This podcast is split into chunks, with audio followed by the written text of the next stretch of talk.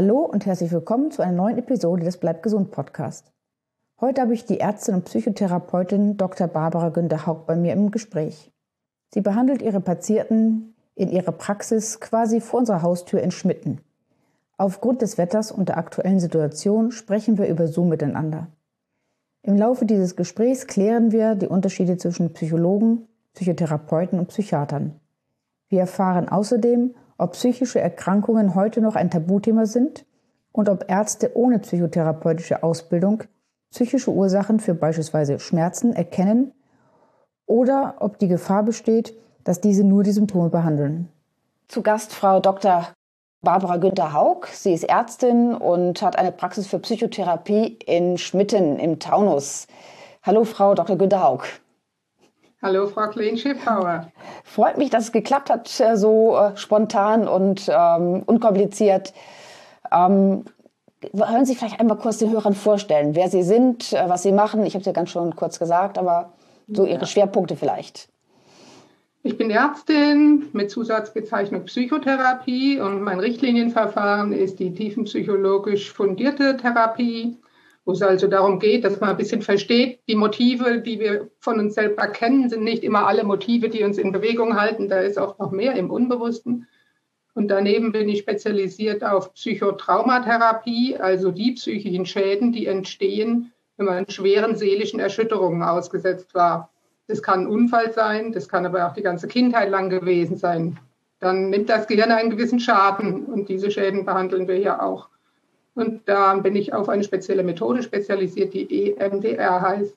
Und damit kann man ein Gehirn, das sich sehr leicht in Schrecken und sowas versetzen lässt, in gewisser Weise die schlechten Programme mitlöschen. Genau, das geht doch um Handbewegung. Das ist jetzt eher so nebenbei gefragt. Ja, also EMDR muss man mhm. eigentlich wirklich ein bisschen mhm. genauer erklären. Das heißt Eye Movement, Desensitization and Reprocessing. Jetzt ist es etwas komplett äh, sperriger Ausdruck. Also Eye Movement, das sind die Augenbewegungen, die Sie eben sagten. Ähm, Desensitization ist sowas wie Desensibilisierung, kennt man sonst vom Hautarzt. Ja? Mhm. Bist du auf Erdbeeren allergisch, dann spritzt der ähm, so viel Erdbeerzeug, bis die Haut da mit den allergischen Reaktionen aufhört. Und Reprocessing heißt so viel wie, wir programmieren jetzt was anderes ein. Also, da muss ich gleich ein bisschen ausholen. Ähm, stellen wir uns mal vor, nicht nur der Mensch kann traumatisiert sein, auch ein Tier kann traumatisiert sein. Wenn ein Hund verprügelt wurde von jemand mit einem Schnurrbart und der Hund sieht später jemand, der einen Schnurrbart hat, jemand ganz anders, wird er unter Umständen von dem Schnurrbart, wir nennen das getriggert und kriegt Angst. Mhm. Können Sie sich vorstellen? Ja. Das heißt, der Hund hat jetzt ein Programm im Kopf, wenn du Schnurrbart siehst, droht Gefahr. Das hat der Hund gelernt. Und zwar durch einmaliges Verprügeltwerden. Nennt man ein One-Shot-Learning. Normalerweise muss der Hund ja ziemlich oft üben, bis er etwas kann. Aber wenn es schlimm genug ist, lernt man auf einmal so eine Reaktion. Und beim menschlichen Gehirn, das ja viel leistungsstärker und lernfähiger ist, geht das noch schneller. Das heißt, wir sind manchmal, haben wir etwas erlebt, meinetwegen, wir hatten einen Herzinfarkt, als die Narzissen blühten. Und im nächsten Jahr, wenn die Narzissen blühen, wird uns ganz schlecht. Oder wenn die, ein Blaulicht kommt, dann fangen wir wieder an zu schlackern. Das heißt, unser Gehirn hat jetzt ein Programm. Mhm. Es reagiert auf einen bestimmten Trigger, ein gewisses Auslösesignal, was anderen Leuten nichts ausmachen würde, aufgrund individueller Erfahrungen mit Schreckensreaktionen.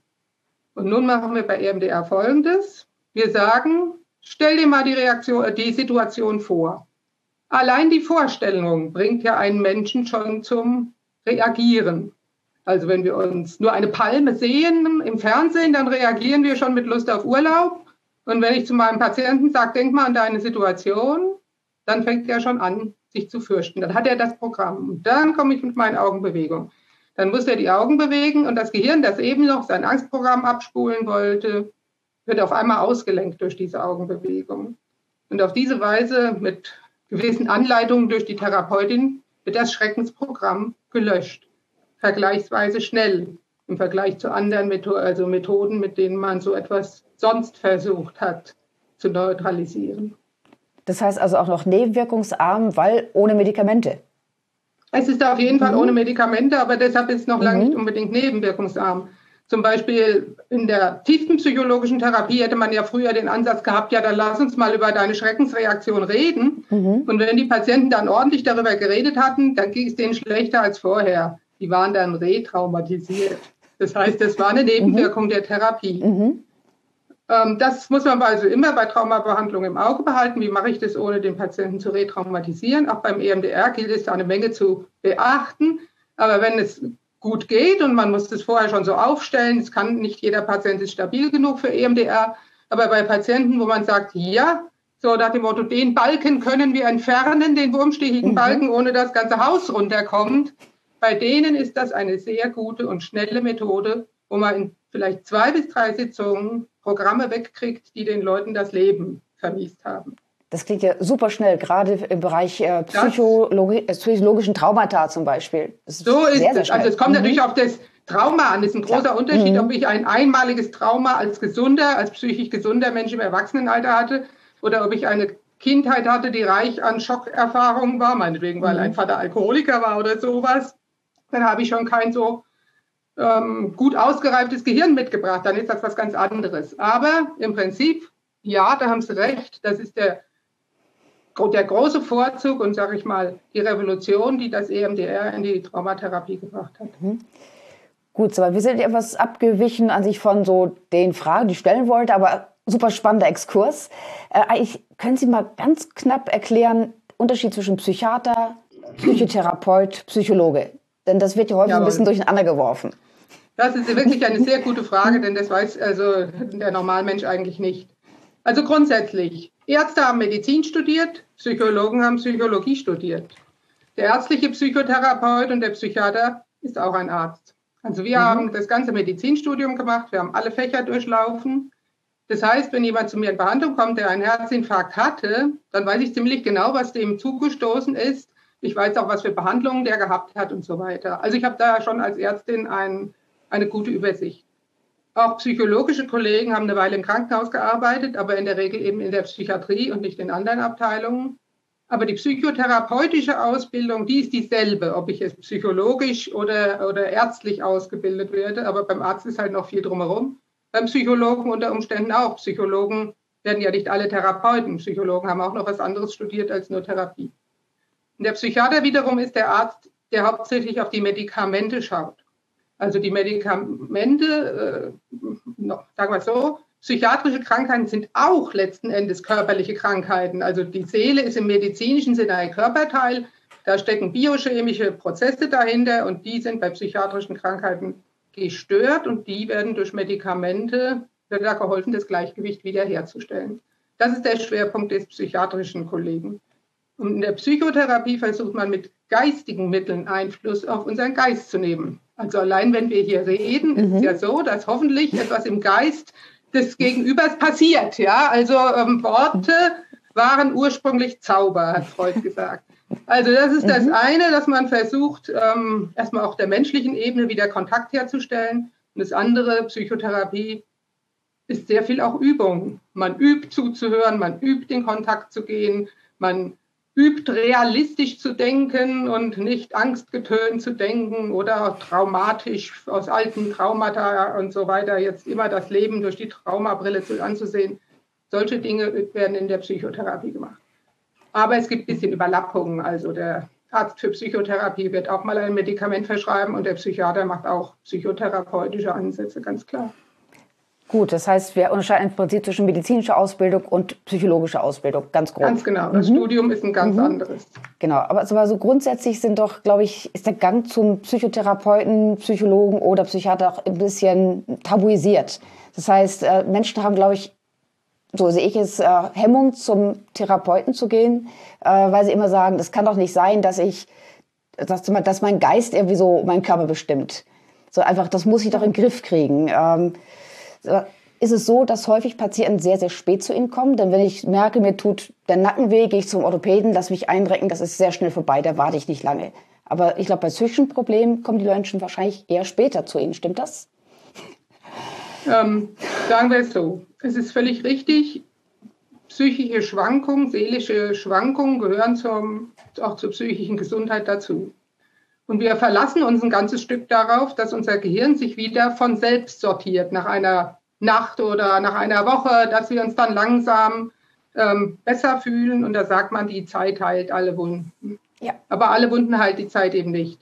Also gerade nach schockhaften Erfahrungen sitzt es dann manchmal zu tief oder kennen wir auch von anderen Fächern. Also angenommen, man hat den Magen verdorben, da laufen die Leute auch erstmal eine Weile rum, auch mit ihrem mhm. Nacken. Mhm. Die Leute laufen eine ganze Weile krumm herum, bis sie dann denken, ach, irgendwie geht's nicht weg.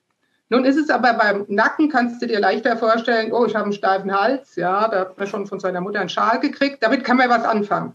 Mhm. Während so ähm, die psychischen Störungen sind schwerer zu greifen, Oft werde ich mit meinem Patienten erstmal einen Bogen durchgehen, da stehen die psychischen Symptome drauf. Und der Patient kann mal ankreuzen, was er hat, um sich das selbst klar zu machen. Was mhm. ist es denn, was bei mir nicht funktioniert? Und was noch hinzukommt, psychische Krankheiten gehen halt häufig mit Antriebsstörung einher, auch mit Scham und mhm. auch mit Angst. Und Scham, Angst und Antriebsstörungen sind halt quasi Blockaden, die das dann nochmal verhindern, dass man sich in Bewegung setzt. Also nicht so ganz einfach, dann die Leute rechtzeitig zu ihnen zu bekommen. Häufig werden die Angehörigen dann ein bisschen mit aktiv. Aber psychische Krankheiten tun so weh, dass die Leute letzten mhm. Endes aus Leidensdruck kommen. Also man kommt eigentlich nicht zu mir in Behandlung, weil man eine Ehekrise hat oder weil man ein Erziehungsproblem hat. Man kommt, weil man irgendwie merkt, der Kopf ist nicht mehr, wie er sein sollte und es geht mir wirklich schlecht. Bis zu dem Punkt, dass ich nicht arbeiten kann oder dass ich nicht mhm. mehr aus meinem Bett aufstehen mag. Wie kann ich denn für mich entscheiden, äh, mal, ein, ein Tick oder ein, äh, irgendwas ist noch normal und äh, nicht therapiewürdig? Und ab wo ist so die Grenze, okay, jetzt muss ich für ich einen Arzt aufsuchen, weil ich nicht weiterkomme? Ja, guter Punkt. Also wie gesagt, das ist für die Psychiatrie selber gar nicht so einfach. Da gibt es jetzt große Kataloge in der modernen Psychiatrie, was zutreffen muss, bevor du da eine Diagnose draus machen darfst. Denn es soll auch nicht alles pathologisiert werden. Mhm. Also im Gegenteil, Schwankungen gehören zur Psyche dazu. Man, ein gesunder Mensch wird Höhen und Tiefen haben. Gut, aber was zum Beispiel so Indika also Anzeichen sind für, ähm, dass etwas nicht stimmt, eine anhaltende Appetitstörung eine anhaltende Schlafstörung oder eine anhaltende sexuelle Störung, wenn das vorliegt, das sind schon so Zeichen, dass es vom Kopf her irgendwie nicht gut geht. Und dann gibt es so Kardinalsymptome. Also eine der häufigsten Krankheiten in der Psychiatrie ist die Gruppe der Angststörung. Und bei Angststörung ist das Kardinalsymptom eigentlich das Vermeidungsverhalten. Die Leute trauen sich gewisse Sachen nicht. Also im Kleinen ist es, die wagen nicht Aufzug zu fahren oder ähm, die wagen nicht über eine Brücke zu gehen. Wenn sie sich nicht in den Supermarkt reinwagen, wird es schon kritischer oder nur in Begleitung. Und wenn sie nicht mehr wagen, Zeitung zu lesen, aus Angst, da steht was drin, was sie dann eben aufregt, ja, ähm, dann kann man bald nicht mehr arbeiten, weil man im Grunde genommen ständig befürchtet, es könnte etwas Schlimmes passieren. Also Vermeidungsverhalten wäre so ein Kardinalsymptom. Bei den Depressionen, auch ein häufiges Krankheitsbild, oft auch infolge von Angststörungen, wäre die Antriebsstörung ein äh, starkes Symptom. Wenn die Patienten so nichts mehr Lust haben, nicht mehr aus dem Bett kommen, eine halbe Stunde brauchen, um ein Auge aufzumachen, merken eben oft auch die Angehörigen. Dann Suchterkrankungen, ja, da ist der Konsum das Zeichen. Menschen mit Suchtproblemen oder sagen wir mal, die kleinere Diagnose wäre der schädliche Gebrauch. Menschen mit schädlichem Gebrauch wissen das schon irgendwie, dass das vielleicht ein bisschen zu viel ist, jeden Abend eine Flasche Wein. Und was auch eine häufige Krankheit ist, ist die Schizophrenie. Wird man häufiger, wird man nicht so häufig in der Psychotherapie antreffen, weil die hauptsächlich medikamentös behandelt wird. Aber das sind gravierende Denkstörungen dann kennzeichnend, wenn ich auf einmal das Gefühl habe, dass man an meinen Denkprozessen herummanipuliert, dass jemand meine Gedanken technisch beeinflusst und so. Wenn man das von jemand erzählt bekommt in der Familie, ist auch der Gang zum Psychiater ratsam. Dann kann man das gut behandeln heutzutage. Ähm, häufig ist doch auch so, dass man mal richtig körperliche Beschwerden hat, was ich Schmerzen und äh, wird durchgecheckt, geht äh, zu allen Ärzten alle sagen, du bist kerngesund. Äh, das ist dann ja diese Psychosomatik. Das heißt, ja. äh, psychische Probleme spiegeln sich im Körper wieder. Äh, wie sondern wie erkenne ich das und was sind, was sind die Ursachen? Warum reagiert mein Körper? Sie, ste Sie stellen vielleicht schwierige Fragen. Ja, also das ist erstmal ähm, vollkommen richtig. Und sagen wir mal, hier oben sitzt die Schaltzentrale. Mhm. Und die Schaltzentrale kann den ganzen Organismus stören und jeder hat so gewisse ähm, Stellen, Schwachstellen, wo die Schaltzentrale sich äh, störend bemerkbar macht im Stress. Es ist also ganz gut, wenn wir das mal ein bisschen wissen. Also mhm. wenn Leute wissen, von der Prüfung muss ich immer dreimal aufs Klo, dann ist ja klar, woher das kommt, nämlich vom Kopf. Also das ja. ist nicht der Darm. Ja, oder wenn ich weiß, so morgens auf dem Gang zur Bushaltestelle, da kriege ich immer so Rückenweh. Also dann kann ich mir vielleicht auch mal denken, dass es irgendeinen Zusammenhang da gibt zwischen dem Stress der Arbeit und meinem Rücken. Das heißt, bei akuten Beschwerden kann man das dann oft ganz gut erkennen. Okay, heute habe ich dieses Interview und vorher waren wir schon irgendwie da. Ähm, ich weiß nicht wie, also dann weiß ich doch, woher das kommt. Ja? Mhm. Bei chronischen Beschwerden ist es schwieriger manchmal schleicht sich das so ein. Ich sage mal, man ist nicht glücklich in seinem Job. Man hat, irgendwas fällt einem da schwer.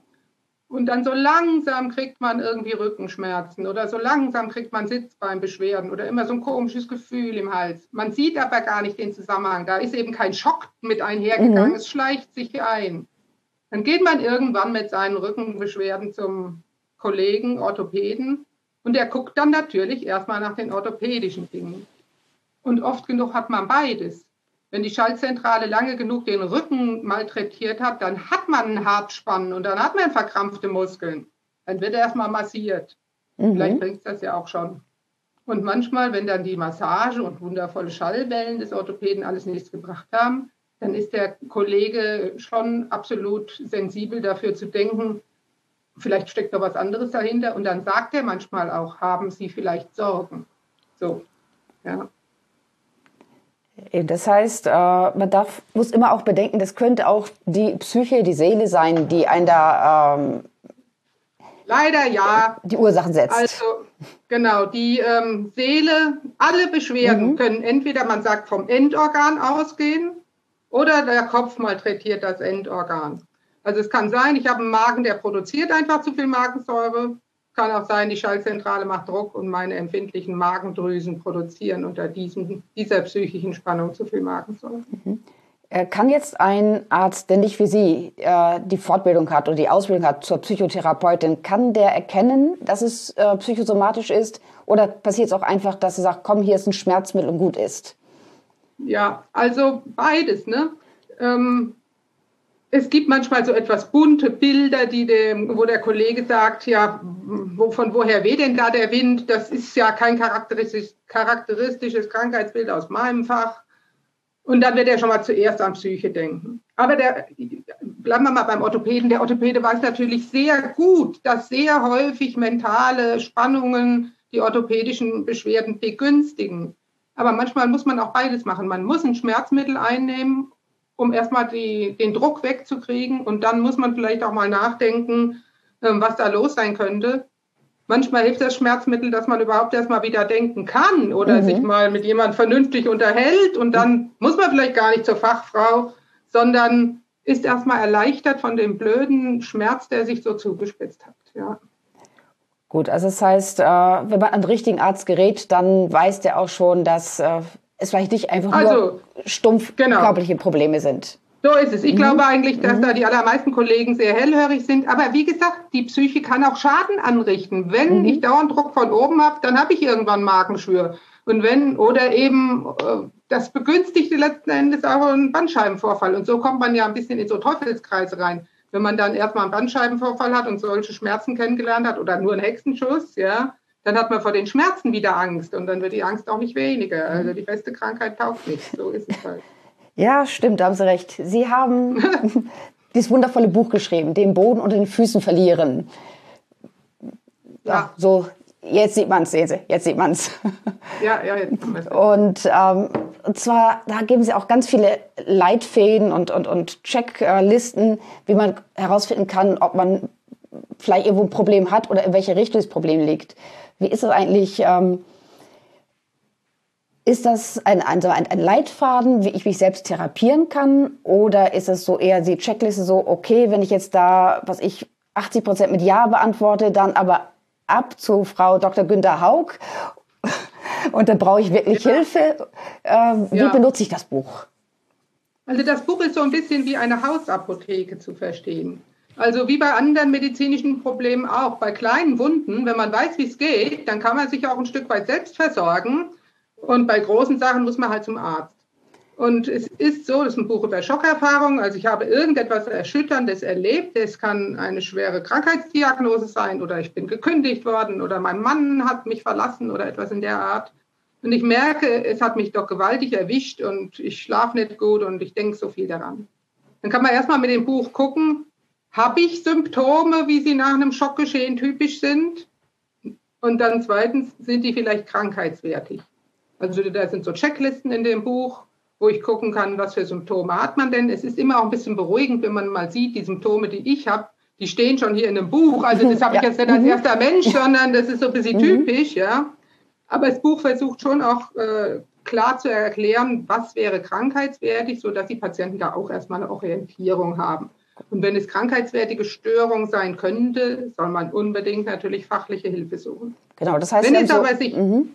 Sie haben so Red Flag Signale, dass man sagt, okay, jetzt Ganz genau. zum Arzt. Ganz genau. Mhm. Es gibt gewisse Symptome, gewisse häufige Symptome, wenn die vorliegen, dann soll auf jeden Fall ein Arzt eingeschaltet werden. Ja? Aber es gibt eben, so wie wir vorhin angefangen haben, was ist denn noch im Rahmen des Normalen und was ist schon krankheitswertig? Es gibt Dinge, die gehören so zu unserem Leben dazu. Aber auch da ist es besser, man macht was dagegen, statt nur darauf zu warten, dass das Organ Gehirn mhm. sich von selbst erholt. Also angenommen, ich habe nur eine kleine Wunde, habe mir das Knie aufgeschlagen, dann ist immer noch besser, ich mache ein Pflaster drauf. Also ich sage mir, na, da wird schon heilen. Ja, also so ein bisschen, bisschen mhm. Hilfe ist gut. Und dieses Buch ist eben, klebe die richtigen Pflaster auf deine Schockwunden drauf. Und dann wird erstmal erklärt, was für Störungen dann entstehen durch so einen Schock. Das sind ganz vorwiegend eben die Störungen der Wahrnehmung. Ich bin danach oft geistesabwesend und sowas. Ich habe andere Gefühle, zweiter Bereich. Ich ähm, denke anders, ich bin auf einmal ängstlicher und ich verhalte mich auch anders. In der Regel bin ich mehr im Rückzug, aber manchmal bin ich auch geladen und tue anderen Leuten so alles mhm. Mögliche an den Kopf knallen. Ja? Und dann wird das ein bisschen erklärt, was davon zu halten ist und wie man das vielleicht wieder ähm, normalisieren, wie man bewusst gegensteuern kann mhm. auf geistiger, geistiger Ebene. Wenn ich jetzt das Buch verwende, dann ist es ja sag mal, auch relativ viel Arbeit, dass ich es durcharbeite und auch die Fragen für mich sehr, sehr ehrlich beantworte. Wenn ich jetzt zu Ihnen gehe, äh, arbeite ich da selber auch aktiv oder wenn ich zum Therapeuten gehe, ist der Therapeut aktiv und macht mit mir? Also der Therapeut macht heutzutage mehr mit Ihnen als zu Freuds Zeiten, wo man äh, Menschen erstmal Gelegenheit gegeben hat zu reden. Zu Freuds Zeiten war das ja so, der Untertan hatte die Klappe zu halten und da war das dann schon eine große Erleichterung für Menschen, dass ein Arzt überhaupt mal zuhörte und nicht nur so rechts eine Schelle, links eine Schelle. Aber inzwischen hat sich das ein bisschen geändert. Also in Therapien, man kriegt von dem Therapeuten auch vieles erklärt und es wird gemeinsam durchgearbeitet. Also bei Traumatherapie, wie gesagt, da treten gewisse mentale Funktionsbeeinträchtigungen auf. Die werden erstmal in dem Buch erklärt. Sie haben ganz recht. Da muss man ehrlich zu sich selber sein. Also man kann sich darüber mhm. auch täuschen, aber das mhm. geht bei allen medizinischen Bereichen so. Es gibt Leute, die haben hier sowas Schwarzes an der Haut und denken, wird schon nichts sein. Ja, also man muss immer ein bisschen ehrlich zu sich sein mhm. und dann sagen, das scheint wohl etwas von der Norm abzuweichen. Und dann wird vieles erläutert denn das ist ja ein bisschen Buch mit sieben Siegeln, die psychischen Funktionen. Und dann hat das Buch auch Arbeitsblätter. Das heißt, ähm, ich durchdenke das jetzt mal mit dem Stift in der Hand. Da muss man noch mal ein bisschen schärfer nachdenken. Das ist Arbeit, haben Sie recht. Mhm. Und ich tue jetzt mal meinen individuellen Fall hier so, meine individuellen Gedanken aufschreiben und dann tue ich mal an meinen Gedanken arbeiten, wie das hier erklärt wurde. Und dann sind Arbeitsblätter, was finde ich, sehr hilfreich ist, wo man wirklich auch Erfolgserlebnisse hat, denn auf einmal sieht man, stimmt, jetzt habe ich es mal an, aus einem anderen Blickwinkel gesehen oder jetzt habe ich mir einen Plan geschrieben. Und Arbeitsblätter werden heutzutage in der Therapie auch sehr viel verwendet. Auch damit der Patient etwas in der Hand hat, was er mitnehmen kann. Denn sonst, der Kopf ist ja erkrankt. Wenn man alles nur im Kopf macht und dann nach Hause geht, ja, worüber habt ihr denn gesprochen? Ja, hm. also dann hat man eben auch etwas in der Hand. Und man versteht, was Psychotherapie ist. Es ist nicht nur so ein gemeinsames Reden. Reden ist auch ganz wichtig, aber in dem Reden passiert was und das soll klar werden, was das ist. Ist das nicht auch sehr, sehr schwierig für den Patienten, sich mit sich selbst zu beschäftigen? Denn wir neigen, glaube ich, dazu, uns eher nach außen hin zu fokussieren als in sich selbst. Ist es nicht unheimlich ähm, belastend, gerade wenn ich krank bin? Wenn man krank ist, mhm. ist es vielleicht zu belastend und dann braucht man eben Hilfe. Und dann muss es auch individueller und, und differenzierter gemacht werden, als es jetzt im allgemeinen gemeinten Buch möglich mhm. ist. Also dann soll man in Behandlung kommen. Eben. Aber ansonsten, wenn man, wenn man insgesamt der Kopf noch ganz gut arbeitet, dann hat das wirklich auch was ähm, ich möchte mal sagen, gehen Leute auch mit einer gewissen Leidenschaft ran, auf einmal Sachen so zu hinterfragen. Ich weiß nicht, ob Sie das kennen, wie wenn man ein Rätselheft hat und auf einmal denkt man, doch, das Rätsel könnte ich lösen. Und dann fängt ja. man so an und dann kommt mhm. man in so einen Flow. Oh, ja. Und so ist das mhm. auch, also wenn man das Rätsel Psyche so irgendwie angeht. Mhm. Ja. Also an sich sehr spannend, weil man sehr viel über sich selber auch lernt. Das denke ich schon. Und auch über Le anderer Leute Gehirne. Auf mhm. einmal weiß man auch, wenn der andere so komisch ist, ach, vielleicht hat er das und das. Vielleicht ist das sein Vermeidungsverhalten mhm. oder vielleicht ist er gerade dissoziiert oder mhm. sowas. Ja. Werden wir alle zu Hobbypsychologen? Ein bisschen. Ja, also das ist ja wahr. Es wäre mhm. doch schön, wenn man darüber mehr versteht. Wir, wir kennen unsere Störungen, aber die des anderen Menschen, irgendwie gehen wir immer davon aus, dass der andere Mensch gefälligst normal funktionieren ja. sollte. Also bei dem müsste alles so ähm, ordentlich passen. Eigentlich schon. Dass man sich mal klar macht, genau, dass man sich mal klar macht, was da in so einem Gehirn alles los sein kann, das ist schon unheimlich wichtig und bringt einen weiter. Mhm. Ähm, wie ist eigentlich so Wartelisten bei Psychologen, Psychiater, Psychotherapeuten? Was man so hört, sind die Wartezeiten lang und man bekommt meistens nicht einmal den Fachmann ans Telefon, sondern hat nur noch ein AB dran und dann heißt es so, im halben Jahr können wir noch mal drüber reden. Wie verhindere ich denn einfach, dass ich nicht irgendwie vielleicht, dass ich zu spät komme mit der Hilfe? Ja, also da muss man jetzt wieder Verschiedenes sagen. Es gibt hochakute psychiatrische Krankheitsbilder bis hin zur Suizidalität, also mhm. also zur Lebensmüdigkeit, wo man Bedenken hat, derjenige könnte wirklich eine Verzweiflungstat begehen. Aber auch wenn der Vater nicht mehr aufstehen will oder mhm. wenn er zu viel säuft mhm. oder wenn die Mutter ähm, nicht mehr zur Arbeit geht, dann ähm, ist Gefahr im Verzug und dann geht man erstmal zum Psychiater. Da geht es um eine mhm. Medikation, da geht es um eine erste Orientierung und beim Psychiater wird man innerhalb von zwei bis vier Wochen einen Termin bekommen. Beim Psychotherapeuten muss man schon mal länger warten. Dafür gibt es heutzutage ja die Terminvergabestelle der mhm. Kassenärztlichen Vereinigung. Mhm. Da kann man sich melden, dann kriegt man mal ein Erstgespräch für kassenärztliche Behandler. Ich habe eine Privatpraxis. Wenn man privat versichert ist, in Privatpraxen wird man in der Regel schon etwas schneller einen Termin bekommen. Aber es wird fast immer der Anrufbeantworter laufen. Eine äh, psychotherapeutische Praxis ist ja fast immer ein Ein-Frau, Ein-Mann-Betrieb. Da gibt es niemanden, keine Helferin mhm. irgendwo. Das macht man alles selber. Also der Patient muss es schaffen, auf den Anrufbeantworter zu sprechen oder sein Angehöriger muss es schaffen. Ansonsten ist man vielleicht noch nicht so weit für eine Psychotherapie. Dann braucht man erstmal den Psychiater. Ja, ähm, Sie haben ein weiteres Buch in der Pipeline, wenn ich es so sagen darf. Im April kommt heraus und wenn es doch was Schlimmes ist, da geht es, glaube ich, auch so ein bisschen um Hypochondrie und um Cyberchondrie, also dieses krampfhafte Googeln nach Symptomen und Krankheiten.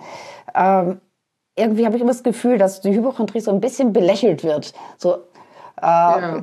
Wahrscheinlich zu Unrecht.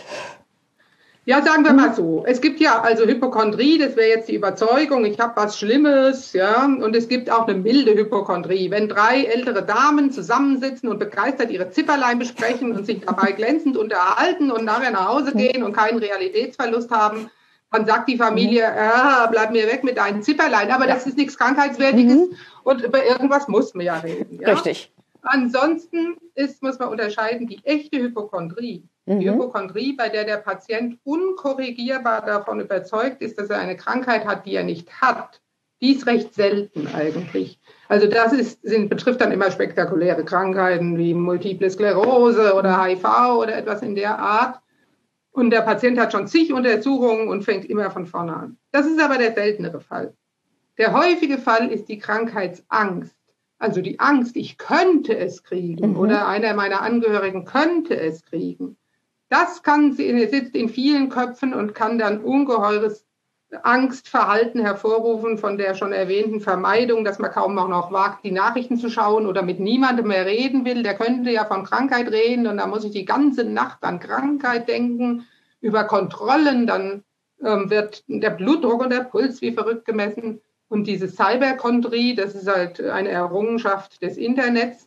Da kannst du googeln, ob du nicht die verdächtigen Anzeichen, es könnte, könnte doch etwas Schlimmes sein, ja, nochmal ein bisschen länger suchen. Und ähm, der Witz ist ja, ich finde das, wonach ich suche. Wenn ich suche, was sind Anzeichen für Gesundheit, dann würde ich vielleicht ganz viel finden, dass ich eigentlich recht fit bin. Ja? Mhm. Wenn ich aber äh, google, ist das ein Anzeichen für Herzinfarkt? Naja, irgendwo finde ich das dann in den Tiefen des Netzes. Eben, es gibt doch auch jetzt, also weil ich hatte früher Bekannte, die ist nicht zum Arzt gegangen, weil sie dachte, der Arzt sagt ihr, sie hätte eine bestimmte Krankheit und mhm. sie ist dann irgendwann mal gegangen wie irgendwas ganz Banalem und der hat ihr gesagt, sie habe, ich glaube, das war damals ähm, Prädiabetes.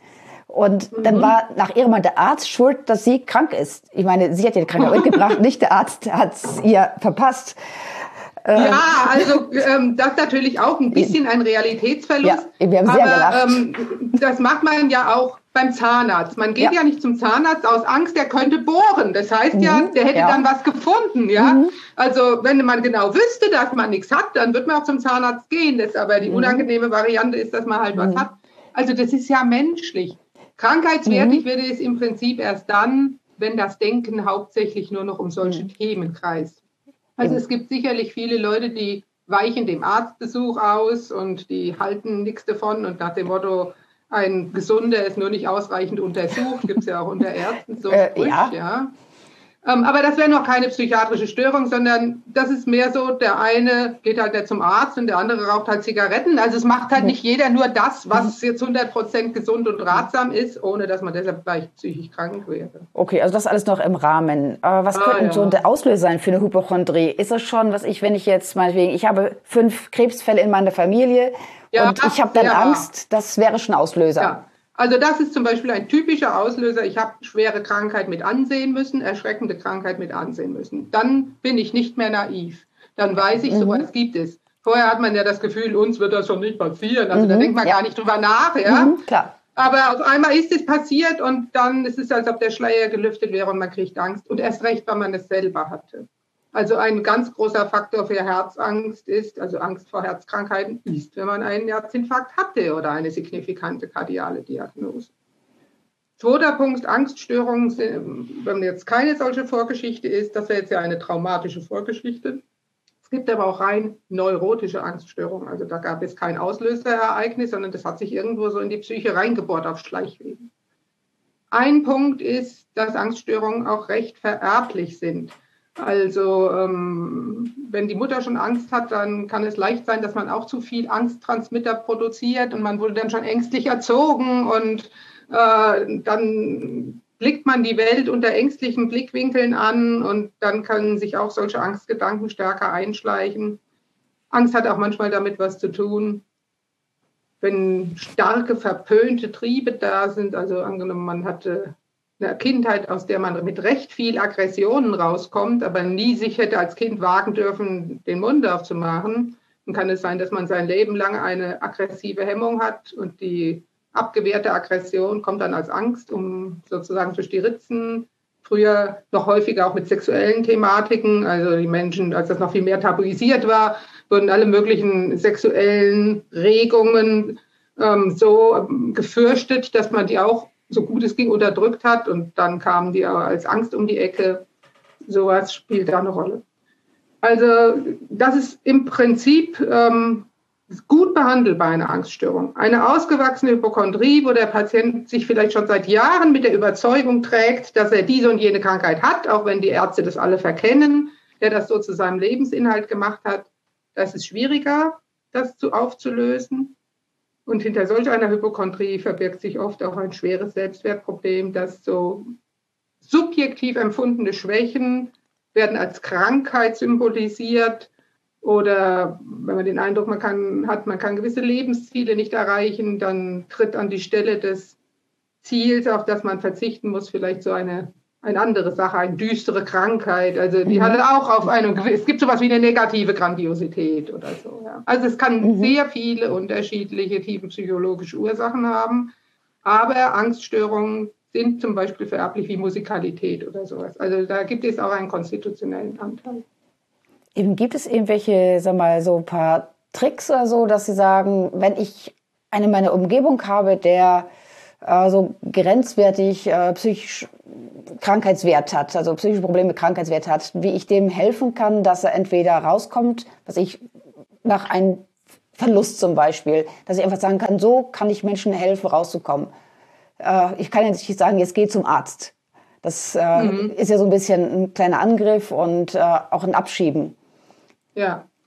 Also ist schon immer auch die Frage, ob der Betreffende selber Leidensdruck hat und sich selber unglücklich fühlt oder ob der sich schon so eingerichtet hat und ähm, seine eigenen, ich sag mal, Abwege für die richtigen hält. Wenn der Patient selber Leidensdruck hat, kann man wirklich schon mal sagen, sag mal, geht's dir selber damit gut? Also Angstpatienten sagen oft nicht, ich habe Angst, in den Supermarkt zu gehen oder ich habe Angst, ins Kino zu gehen. Die sagen, ich habe keine Lust. Mhm. Also die tarnen das so vor sich und anderen. Und da muss man vielleicht mal so dahinter fragen, kann man ja mal sagen, sag mal immer mit der Lust, ist dir nicht wohl in dem Kino? Kriegst du da ein bisschen Beklemmungen? Mhm. Dazu muss man natürlich selber erstmal ein bisschen was wissen. Und da ist das Googlen vielleicht gar nicht so schlecht. Oder ich habe wirklich auch schon viele Leute gehabt, die auf so einem Portal wie bei ihrem mhm. Healthrise etwas gelesen haben, was man dann mhm. ähm, dem Patienten wirklich mal zeigt und sagt, guck mal, das ist doch so ähnlich wie bei dir. Mhm. Dann tun die Leute schon auch aufmerken. Oder eben auch in einem Buch. Ähm, häufig werden solche Bücher auch von den Angehörigen gekauft und ihrem Partner gegeben und gesagt, guck doch da mal rein. Und dann hat es was Entlastendes zu sehen. Das scheint ein Standardproblem zu sein und da scheint man was machen zu können. Aber ein bisschen muss man da auch zäh sein. Technik der hängengebliebenen Schallplatte nennt man mhm. das in der Erziehung. Man muss es immer wieder sagen, muss immer wieder sagen, nein, das stimmt aber nicht. Nein, also tut mir leid, das also kommt mir komisch vor. Jetzt musst du aber selbst sagen, ja. Kann es vielleicht auch helfen, mal jemanden zu seinem Glück zu zwingen, einfach sagen, jetzt machst Absolut. Du. Also man, man muss schon manchmal etwas da, äh, also quasi die feste Hand haben oder was auch hilft, ist mal mitzugehen, Termin zu machen und mitzugehen. Und der erste Ansprechpartner ist oft der Hausarzt oder die Hausärztin. Dass man in einer vertrauten Umgebung, dass man sagt, ich komme jetzt mal mit. Und dann sagt man zu der Hausärztin, mein Mann misst täglich 20 Mal den Blutdruck. Und nachts steht er auf, um den Blutdruck mhm. zu messen. Und dann sagt die Hausärztin, die das vom Patienten selber vielleicht nie gehört hätte, ja, sagt dann aber Herr Meiermüller, also da können wir jetzt mal drüber nachdenken, erzählen Sie mal.